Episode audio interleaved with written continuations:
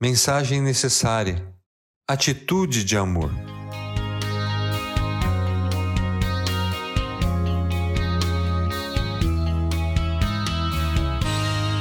Um novo mandamento lhes dou: amem-se uns aos outros. Como eu os amei, vocês devem amar-se uns aos outros. Com isso, todos saberão que vocês são meus discípulos, se vocês se amarem uns aos outros. João 13, 34 e 35. Sabemos que sempre o que se destaca é o diferente. Em um campo de rosas vermelhas, se tiver uma amarela no meio, não conseguiremos prestar atenção em mais nenhuma vermelha, apenas nela.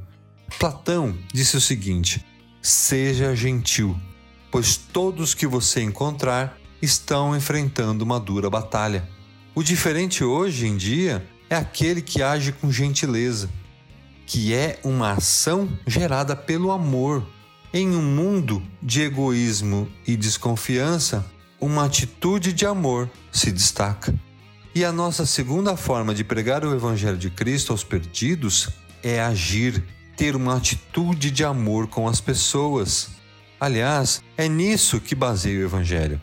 Um ato de amor de Deus, que mandou o seu próprio Filho para dar sua vida por nós, que merecíamos a sua morte. Se alguém afirmar eu amo a Deus, mas odiar o seu irmão, é mentiroso.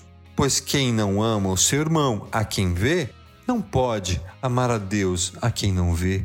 1 João 4,20 Falar de Cristo para alguém é um ato de amor em si.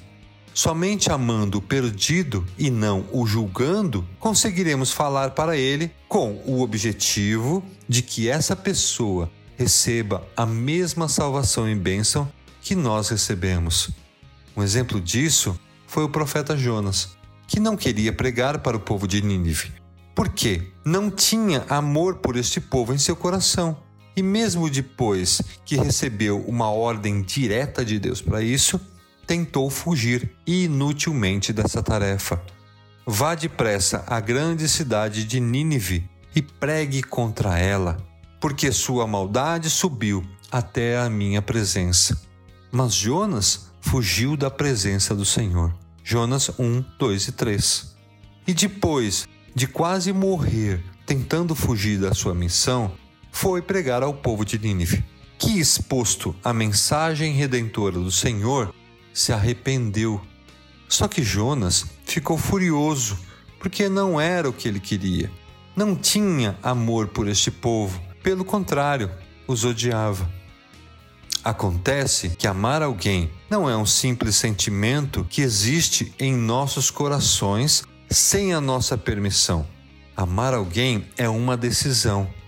Deus decidiu nos amar e nós, um dia, incomodados com o nosso pecado, decidimos amar a Deus, nos entregando a Ele. Portanto, amar alguém é uma decisão, vinda de um coração grato por ter sido amado incondicionalmente por Deus primeiro. É isso que deve nos impulsionar a falar da notícia maravilhosa do Evangelho. Deixe que sua vida reflita o amor de Deus nada irá te impedir de pregar o Evangelho ao perdido se o seu coração estiver repleto de amor por ele. Decida amar ao próximo como Deus te amou primeiro, sem esperar nada em troca. Cristo morreu por todos, sabendo que nem todos reconheceriam este ato de amor, mas mesmo assim morreu. Peça a Deus que desperte em seu coração o amor pelas pessoas perdidas. Que este amor se multiplique e leve muitas vidas ao coração do Pai. Ame o Senhor, o seu Deus, de todo o seu coração, de toda a sua alma, de todo o seu entendimento e de todas as suas forças. O segundo é este: ame o seu próximo como a si mesmo. Não existe um mandamento maior do que estes. Marcos 12, 30 e 31.